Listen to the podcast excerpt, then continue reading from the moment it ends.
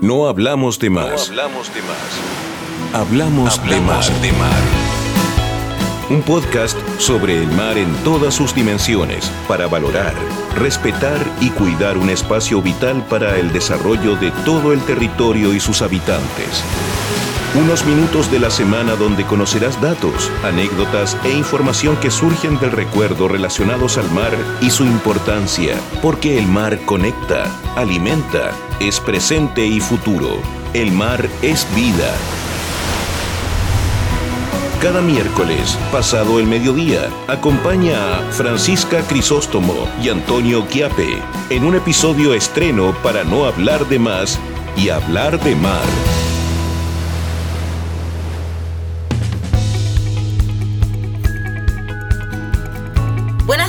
Queridos amigos y amigas. En este miércoles de enero ya pa- partiendo el año, pero ya bien avanzado, ya se nos está yendo, estamos casi en la mitad del verano. ¿Cómo estás, Tonino?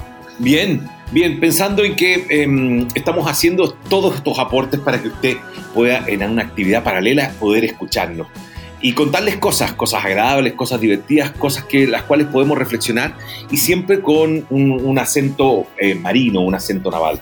Estamos preparando para la próxima semana grandes entrevistados porque estamos también viendo lo que es el cambio de gobierno, las vacaciones y por mientras hemos estado preparando unos temas importantes que ustedes los van a conocer la próxima semana. Sin embargo, sin embargo, hay algo que la Fran me tiene que preguntar y que como ella es joven, no yo, podrá acordarse de una frase que la tiene que haberse escuchado de sus padres. Sí, po, pero yo también lo sé.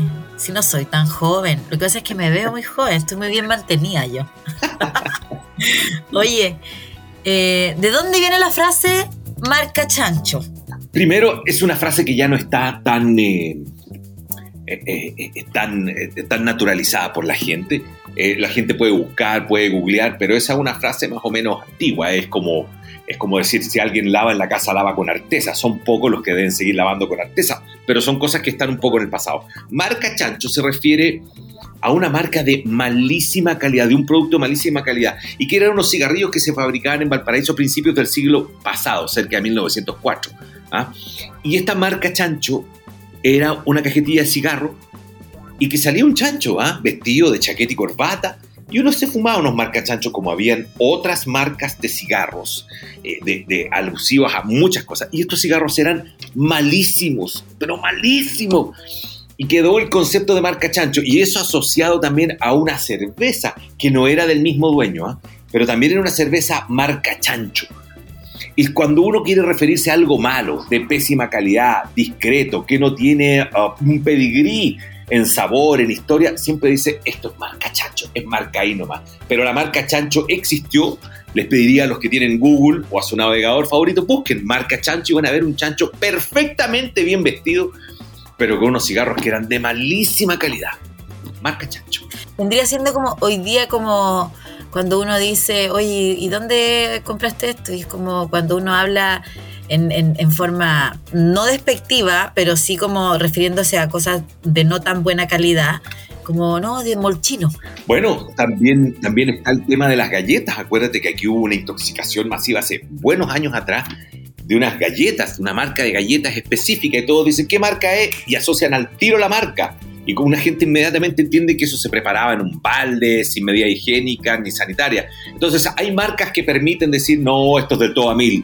Ah, ya sabemos de qué. Bueno, ese era el todo a mil de antes, marca chancho. El Todamil, Todamil, ya no existe el Todamil, po. ¿o existe? No, he murió todo. Murieron con los molchinos, Sí.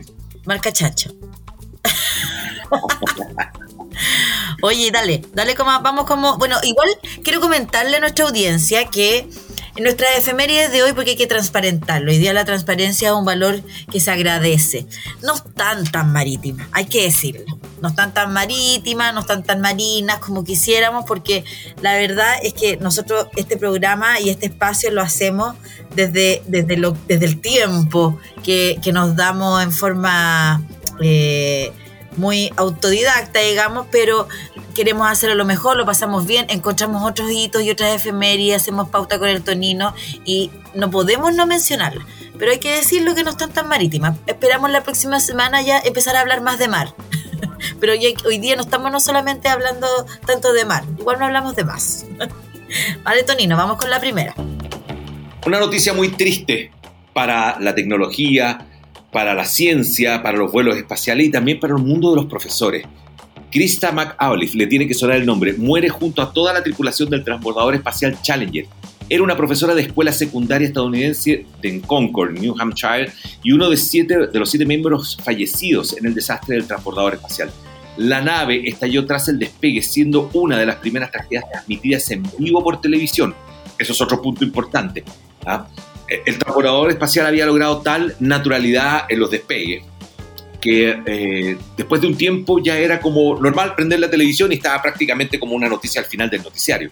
Sin embargo, en una de estas transmisiones eh, explota eh, y en ese momento se venía una serie de fracasos en el programa espacial de la NASA.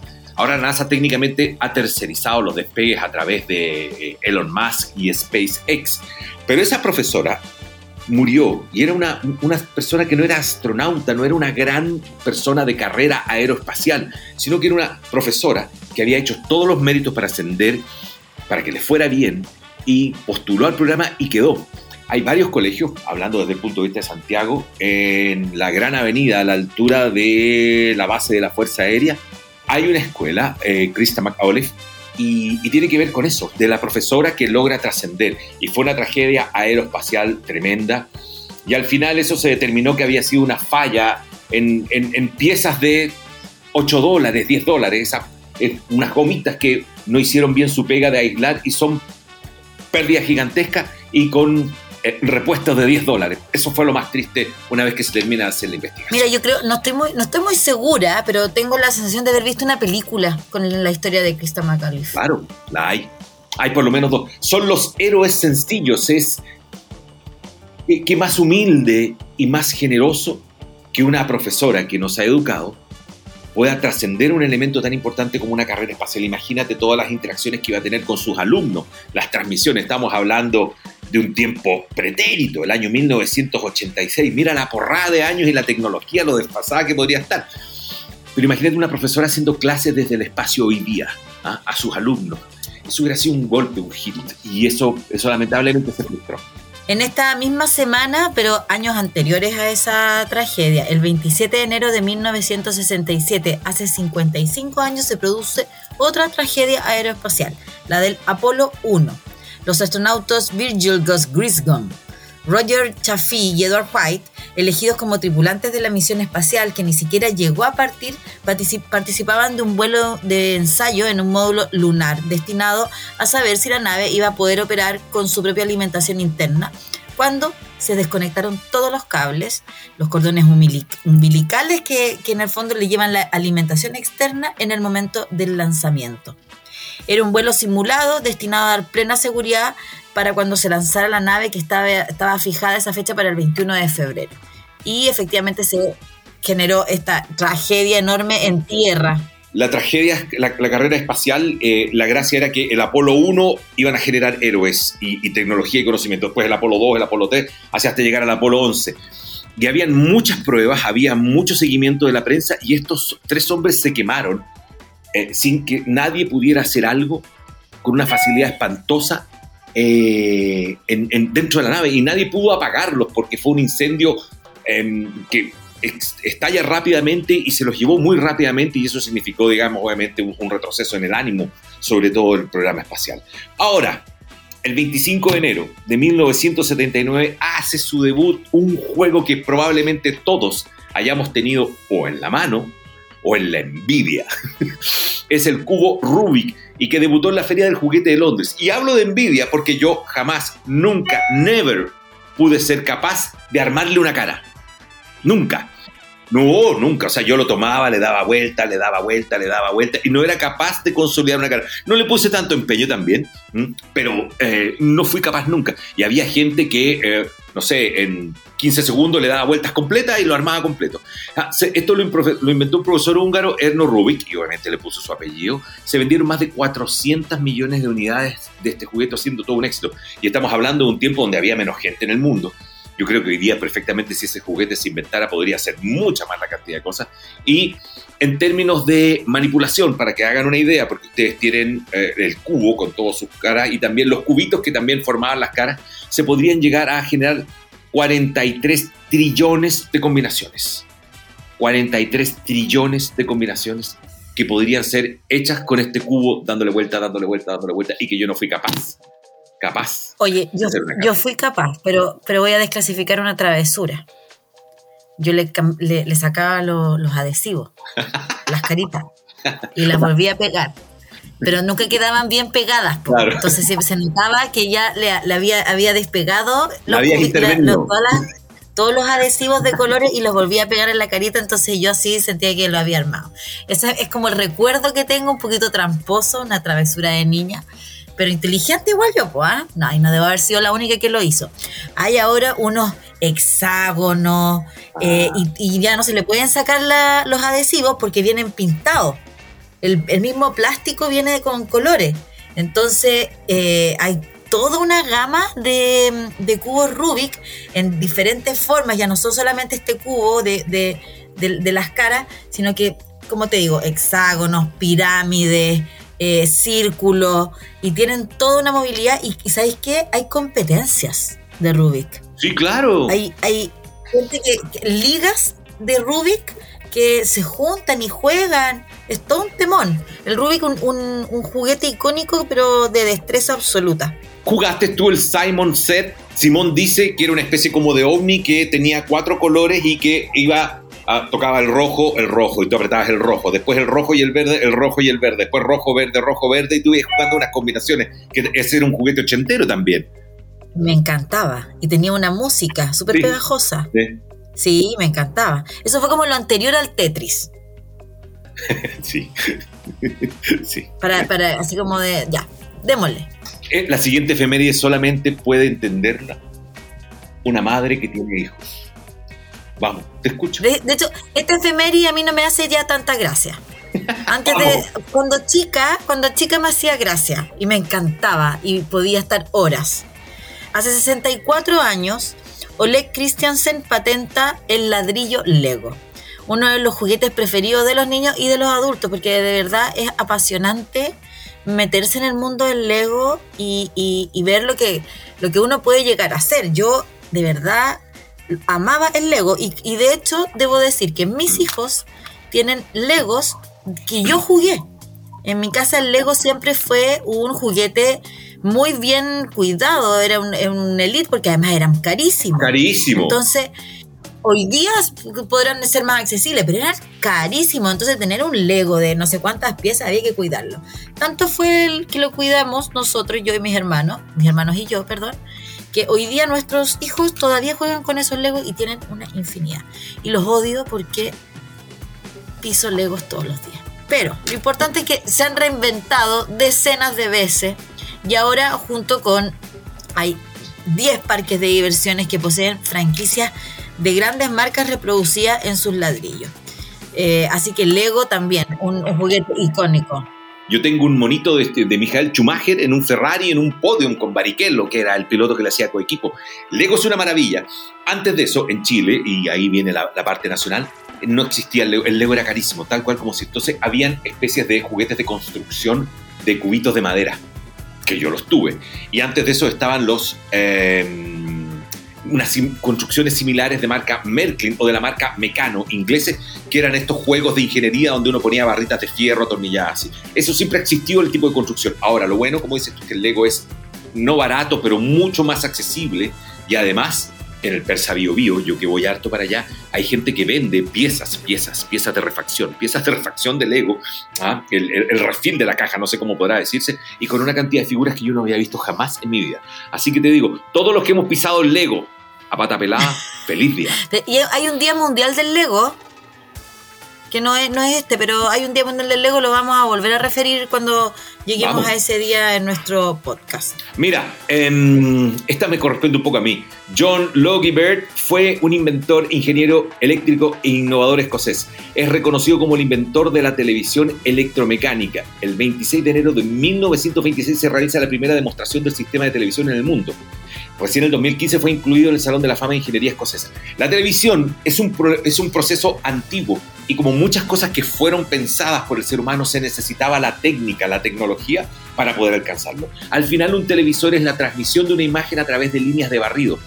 ¿Mm? Antes, si ustedes se deben acordar, había un programa que se llamaba 525 líneas que lo daban en Chilevisión, lo conducía Juan Guillermo Vivado. Y ese programa 525 líneas hacía alusión a que el televisor estaba conformado por 525 líneas horizontales que se iban renovando por milésimas de segundo a mucha velocidad. Y eso era en definitiva lo que iba generando la imagen, la persistencia y el movimiento de la imagen.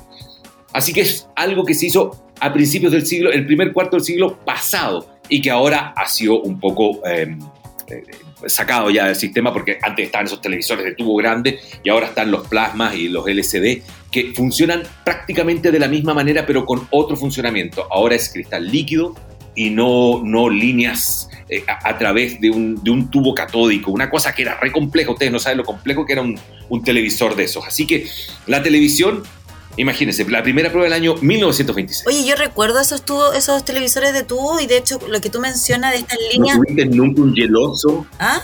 Claro, cuando tú apagabas el televisor quedaba como prendido, como si estuviera vivo. ¿Ah? Y, estas líneas horizontales, en el fondo, yo me acuerdo de haber prendido la tele y había esperar que empezaba desde en, la mitad de la pantalla, empezaba a abrirse esta línea horizontal, hasta que eh, hasta que ya se iluminaba completamente la pantalla. la máquina, igual que una radio. Era como que se abría, se abría la pantalla, se iba abriendo horizontalmente hacia arriba y hacia abajo. Mira, no tenía idea que se debía Había que calentar. Imagínate calentar una radio, calentar un... Las radios se prendían antes y había que esperar que todos los tubos tomaran temperatura para que empezaran a funcionar. Los computadores, ojo, los computadores antes se demoraban en encenderse, ahora que sea prácticamente automático es una cosa que nadie comprende. Ah, como hemos ido perdiendo estas cosas. ¿ah? Y la televisión tenía eso. En Chile teníamos los los Westinghouse, los Boloco, y al final estuvimos con los televisores nacionales que eran los Antú, fabricados por RCA, que era, que era chileno. Oye, para todos los educadores, eh, yo encuentro que contarle esto a los niños chicos hoy día sería mm, de gran valor, porque estamos eh, en, de una generación hoy día los niños donde la instantaneidad los tiene sin paciencia. no, no son capaces de esperar nada porque todo es instantáneo. Entonces, si supieran cómo eran las cosas que hoy día ellos ocupan y, lo, que, y lo, que, lo que tenían que esperar, estaríamos cultivando la paciencia. Quiero contarte un dato muy sencillo para que pasáramos la próxima efeméride donde nuestro DJ va a tener que levantar a, todo mango la música. El teléfono de red fija prácticamente ya no se usa. Pero el teléfono de red fija, tú tenías que comprarlo y ponerte a la fila. Yo hablo de Santiago. Nosotros llegamos al lugar donde vivíamos antes, a principios del año 71. Y mis padres ya llevaban cuatro años inscritos para postular a una línea de teléfono para ese barrio cuatro años esperando para que pusieran una línea, porque los teléfonos eran limitados. Habían X número y no podían haber más de X más uno posibilidades de tener una línea. Había que poner físicamente una línea que llegara a la estación para postular. Y nosotros teníamos teléfono, teníamos nosotros, teníamos los eh, Acosta, con los vecinos Acosta y los vecinos Valledor que vivían al frente de nosotros. Y el resto de las casas no tenía teléfono. Entonces tú sabían que tenías teléfono y te venían a pedir el teléfono. Y tú lo prestabas. Y el teléfono, ahí en la mañana o en la tarde, les ponía ahí una silla. Mi mamá llegaba y les ponía unas galletitas y un vaso de agua para que la gente hablara por teléfono. Algo absurdo el día de hoy. Absurdo. Imagínate. Por eso digo, hay que contar más esta historia. Yo creo que la deberían escuchar más los niños. Así que hay un llamado a los educadores que nos estén escuchando que, averigüen y cuenten. Oye, en esta, esta nueva efeméride que vamos a hablar, a mí se me empieza a poner como el corazón así como que se me empieza a acelerar. Y aquí le vamos a pedir al, al Carlitos Paul que nos ayude con la musicalización, porque en 1979, en esta semana, exactamente el día no lo sabemos, pero fue esta semana, salió al aire por primera vez la serie de televisión Los Duke de Hazard. Y yo debo decir que deben haber sido como los primeros. Estoy enamorada. Sí, sí, fueron como mis primeros enamoramientos televisivos que tuve. Es que, de verdad, pero a mí me gustaba el moreno. Pero me gustaba mucho. me encantaba ver la serie y además. Y no, Y era muy divertido, era muy buena la serie Los Dukes de Hazard. Eso de subirse un auto a los General Lee porque tenían las puertas soldadas. Recuerda que ellos habían pasado un mal rato y habían estado detenidos, no podían usar armas. Por eso usaban arcos y flechas a la hora de enfrentarse con un delincuente. Estaba eh, Boss Hogg, eh, Roscoe P. Coltrane, eh, Cutter, que era como el mecánico. Eh, estaba el perro de Roscoe P. Coltrane también, que no me acuerdo cómo se llamaba. Y en ese auto, que era maravilloso, em, tenían a una belleza. ¿Qué número tenía? El ¿Qué número tenía? 01, el General Lee. Era el General Lee 01 color naranja, un Dodge Challenger, si mal no recuerdo. Y estaba la Daisy Duke, la prima, que era bellísima, bellísima. El amor adolescente. Con esa jardinera Sí, pero era una mujer. Jardinera apretadita, ¿no? bellísima. ¿ah? Y uno la miraba así, y era, pero te digo, una belleza superior. Y bueno, se han hecho varias eh, remakes eh, y historias así, y, y, la verdad, y esos tipos están bastante bien por ahí. ¿ah? Creo que uno de ellos hizo eh, Schneider, si mal no recuerdo, el rubio, por decirlo así, fue el papá de Superman hace una serie, hace unos 12 años atrás. Y, bueno, obviamente se ha mantenido súper bien, pero esa serie marcó el inicio, 1979. ¿Quién no vio eso en la tarde en TVN? En TVN daban esa serie, los Duke de Hazard. Otra serie que daban en la tarde, ese, ese, los sábados la tarde junto con los Duke de Hazard y los Magníficos, era Magnum. Y vamos a recordar hoy día Magnum ahí, porcito, si ustedes se puede poner la música, eh, porque es el, se celebra esta semana el cumpleaños de Tom Selleck, que es el actor que protagonizaba a Thomas Magnum en esta serie eh, que se, se, se, hacía en Hawái, ¿cierto? Y además él fue protagonista de Tres Hombres. Claro, tenía un, un, PA que era Private Investigator, ese era el, el, concepto. Estaba en esa serie con Higgins, que era el dueño de la casa el que, perdón, el que administraba la casa de un escritor famoso, Robin Master, que era amigo de Tom Selleck, y que Tom Selleck le pechaba auto, le pechaba casa, le pechaba el Audi, le pechaba el Ferrari, le pechaba la salida y no hacía nada. Magnum era realmente un tipo valiente que era un investigador privado en Hawái, maravilloso. Y también hizo otras películas como Tres hombres y un biberón. Y esta serie eh, trajo un poco a la moda de nuevo lo que es la marca Ferrari en el mundo, porque el auto que usaba Magnum y no, tenía plata. Ese, ella andaba una vez en un capítulo, lo asaltaron en la calle, lo recuerdo bien, y cuando le vieron la billetera tenía 10 dólares. Entonces el tipo que lo asaltó dijo, está claro que el Ferrari no es tuyo. Y ese Ferrari era un 308 convertible, una máquina maravillosa, y que eh, fue usado y fue muy popular.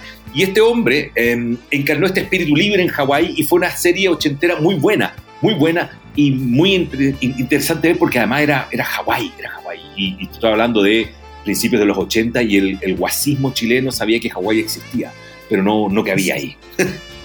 A mí me encantaba esa serie porque además yo como que me compadecía con Higgins. Me daba como un poquito de pena. Él era como tan estructurado y quería reformar a este, a este eh, ingobernable Thomas Magnum, que era ingobernable el, hombre. Con su bigotito con su bigotito. Me gustaba. Oye, ¿algo más para despedirnos? Una frase más, así como hablamos al principio de la marca Chancho. Vamos a hablar en esta oportunidad de un dicho. Estoy metido hasta las cachas. ¿Quién no ha estado hasta las cachas? Y eso tiene una explicación. Todos, todos. Y eso tiene que ver con un nivel de compromiso extremo, de que hice algo al máximo y me comprometí y ahora no sé cómo salir de esto. Y esto tiene que ver con los duelos antiguos cuando eran en sable. Ah, oh, eh, vamos a hablar de los duelos específicos. Pero antes tú tenías una pelea de sables con alguien con el cual disputabas un duelo y cuando enterrabas el sable lo enterrabas hasta adentro, hasta las cachas, era porque realmente te había notado una de. O sea, un nivel de compromiso en el condolo enorme. Porque al final es un duelo, es un duelo, pero al final está ahí matando a una persona. Y aquí en Chile fueron populares los duelos. De hecho, te quiero citar una frase publicada en el diario Mercurio el 21 de enero de 1992. Se publicitó en el diario, en el Mercurio. Se produjo un grave incidente entre los diputados radicales Pedro Rivas Vicuña y Gustavo Silva, quienes anoche concertaron un duelo. Antes había honor, así como el japonés, cuando es deshonrado, y lo vemos en films y en la literatura, se hacía un seppuku, no es un arakiri, un seppuku, que es el suicidio ritual. Arakiri es cortar, es un seppuku, un, seppuku, un suicidio ritual. Antes existía el batirse a duelos. Si un hombre era eh, deshonraba a otro, el deshonrado retaba duelo y como era el deshonrado, él elegía las armas. Podía ser cuchillo, podía ser sable, podía ser pistola, podía ser revólver, y se elegían padrinos que eran los que concertaban la hora y el lugar. Los duelos nunca se supieron de lugares abiertos que se supieran donde efectivamente iban a ser, aunque usualmente se usaban los campos de Marte. Claro. Ah, un, un lugar especial. Ahora, el último duelo documentado en Chile fue el 6 de agosto de 1952 y lo protagonizó el expresidente Salvador Allende y Raúl Rettig. ¿Ah? Fue en un lugar indeterminado, como se hace siempre, porque si no va la policía a detenerte, porque técnicamente es un asesinato concertado. ¿ah? Y fue por una pelea sobre derechos eh, y mejoras al mundo de la minería en Sewell, si mal no recuerdo. Obviamente está claro que ambos sobrevivieron, porque siguieron haciendo historia. ¿Qué es lo que pasa? En el momento en que se hace el conteo 1, 2, 3, se dan vuelta y se disparan, Salvador Allende se resbala, porque en el lugar donde estaban había barro, Rettig dispara, Salvador Allende cae y cuando Rettig se acerca a ver que el hombre pensaba que estaba muerto Salvador Allende, bueno, como es un duelo de un tiro, se dieron la mano y se acabó el asunto. Hoy día está eh, prohibido batirse Por suerte. ¿ah? Está prohibido y eso es, sí, y eso es pena inmediata. Ahora, obviamente que eh, vamos a hacer una, un- un- una alegoría de esto, pero por lo menos antes había honor. Y el honor, antes cuando era mancillado, habían formas de arreglarse. Probablemente esta no sea la mejor, sin duda. Pero por lo menos si me vaya a ofender, esto significa que vamos hasta el final. Y al final del tema, el duelo existe, se hace, y este es el último, le insisto, duelo documentado en una conducta en la cual yo no estoy bajo ningún punto de vista de acuerdo, pero por lo menos sabíamos antes que había un compromiso con las ideas y que la gente no se daba vuelta a la chaqueta con la facilidad que hoy día sí lo hace. Eso. Eso nomás. Oye, eh, te reto a duelo. Vamos, Vamos a duelo. vamos. Vamos a duelo y, y nos vamos con las mejores efemérides para la próxima semana. Prometemos un, unas efemérides bastante más marítimas y más marinas. Lo que pasa es que de verdad se nos, se nos, nos apasiona todo lo que conversamos. Entonces, pero tenemos que seguir con nuestro compromiso de eh, no hablar de más y hablar de mar para poner en valor toda la dimensión marítima que Chile tiene y cómo contribuye esta al desarrollo de eh, las personas y de nuestro país. Así que eh, esperamos contar con todos ustedes en el próximo capítulo, la próxima semana. Pueden ir revisando nuestras redes sociales, arroba, no, eh, perdón, arroba hablamos de mar, eh, la fotografía y todas la, la- las gráficas que, que- que to- todos los elementos que grafican los, las efemérides y los datos que nos cuentan. Ahí van a ver la, la marca, la, la cajetilla de cigarros Ya. marca Chancho. Eso. Y la y, y vamos a subir los de vamos voy a hacer un vamos a hacer un álbum de o sea, está el álbum de del uy, de los Duke de Hazard.